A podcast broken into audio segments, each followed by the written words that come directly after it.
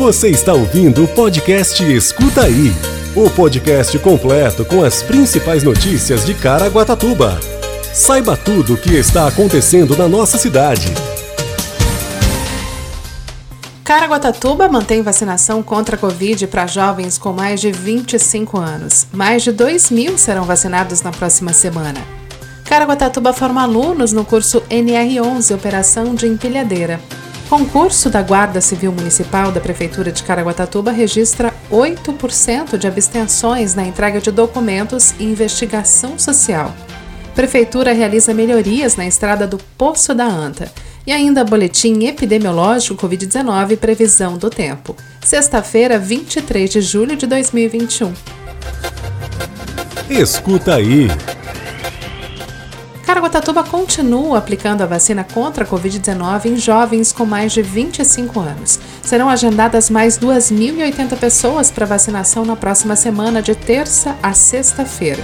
O agendamento ocorre para quem fez a solicitação da vacina no aplicativo nos dias 15 e 16 de julho. Quem solicitou a vacinação pelo aplicativo Caraguatatuba 156 após essa data deve aguardar um novo lote de doses a ser enviado pelo governo do estado. Para ser vacinado é fundamental que a pessoa confirme o agendamento no Caraguatatuba 156 assim que receber a notificação, que acontece pelo próprio aplicativo e também por e-mail. Caso não confirme o agendamento no aplicativo ou não compareça no dia da vacinação ou ainda se negue a tomar a vacina na hora, por conta da marca, a pessoa tem o seu cadastro cancelado e deverá realizar uma nova solicitação no Vacina Caraguá, indo automaticamente para o fim da fila. A cidade conclui hoje, dia 23, a vacinação contra a Covid-19 das pessoas acima de 25 anos que fizeram a solicitação até o dia 14 de julho. Até quinta-feira, mais de 5 mil pessoas foram vacinadas. Ainda nessa sexta, dia 23, são esperadas 1.236 pessoas para vacinação. A partir da próxima semana, a segunda dose também será agendada através do Vacina Caraguá. Hoje, 54% da população já recebeu a primeira dose e 22% está com a imunização completa. Escuta aí. Amanhã dessa sexta-feira, dia 23, foi marcada pelo início de novas oportunidades. O Fundo Social de Caraguatatuba encerrou o curso NR11, Operação de Empilhadeira, promovido em parceria com o Senai, no mês de junho. Entregue pelas mãos do prefeito Aguilar Júnior e da presidente do Fundo Social, Samara Aguilar, 12 alunos receberam um tão sonhado certificado de conclusão. A capacitação teve o objetivo de desenvolver técnicas de operação de empilhadeira, seguindo procedimentos, normas e legislação técnica de segurança, saúde e meio ambiente. O Fundo Social agradece também a parceria com a empresa Litoral Pisos, situada no Jardim Britânia, que cedeu espaço para a realização das aulas práticas. O operador de empilhadeira é requisitado em muitos locais, já que o seu trabalho é bastante necessário em diversos segmentos da indústria e do comércio. Escuta aí.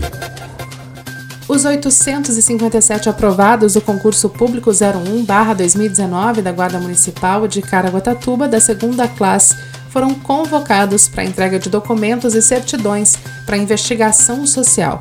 A comissão do concurso segue com a análise de documentos e investigação social.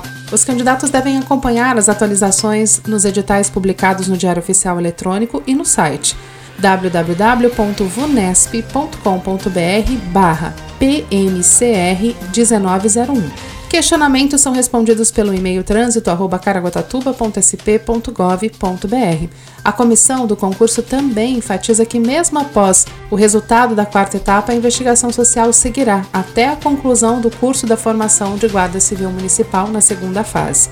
Os aptos, de acordo com a necessidade da administração pública, continuam no certame com a entrega do resultado do exame toxicológico de larga escala e realização de exames médicos e avançam para o curso de formação, que é o classificatório e eliminatório na segunda fase. Lembrando que o exame toxicológico de larga escala é de responsabilidade do candidato e deve ter data de coleta de no máximo 30 dias. Os aprovados serão convocados conforme a necessidade da administração pública. O edital completo pode ser conferido na edição 151 do Diário Oficial Eletrônico. Escuta aí. A equipe da Secretaria de Serviços Públicos, a CESEP, responsável pela manutenção da região sul da cidade, esteve durante essa semana na estrada do Poço da Anta, realizando diversas melhorias no local. A estrada rural recebeu nivelamento mecânico, Com apoio de máquina motoniveladora desde o início do Centro de Detenção Provisório, CDP, até o final da estrada, no centro comunitário.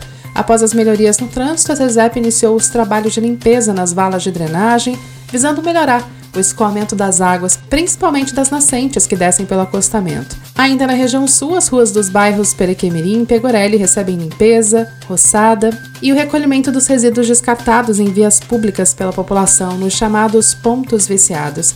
Na área de desassoreamento, o córrego que corta a região do Rio Claro recebe a limpeza em caráter preventivo, evitando enchentes e alagamentos. As equipes da CESEP também percorrem com limpeza e roçada nos bairros Jardim Primavera, Morro do Algodão e Golfinhos.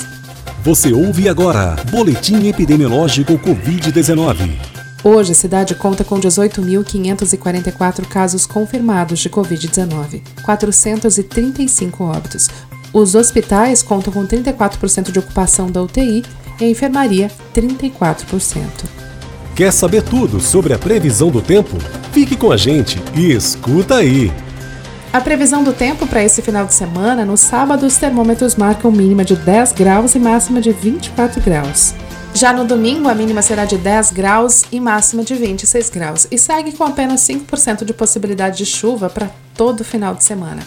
Esse foi o Escuta aí de hoje. Um ótimo final de semana. Você ouviu o podcast Escuta aí. Se aconteceu, é fato. Se é mentira, é fake. Só que hoje em dia é muito difícil separar o fato do fake, saber se é inventado ou se aconteceu mesmo. É para isso que serve o jornalismo e o nosso podcast.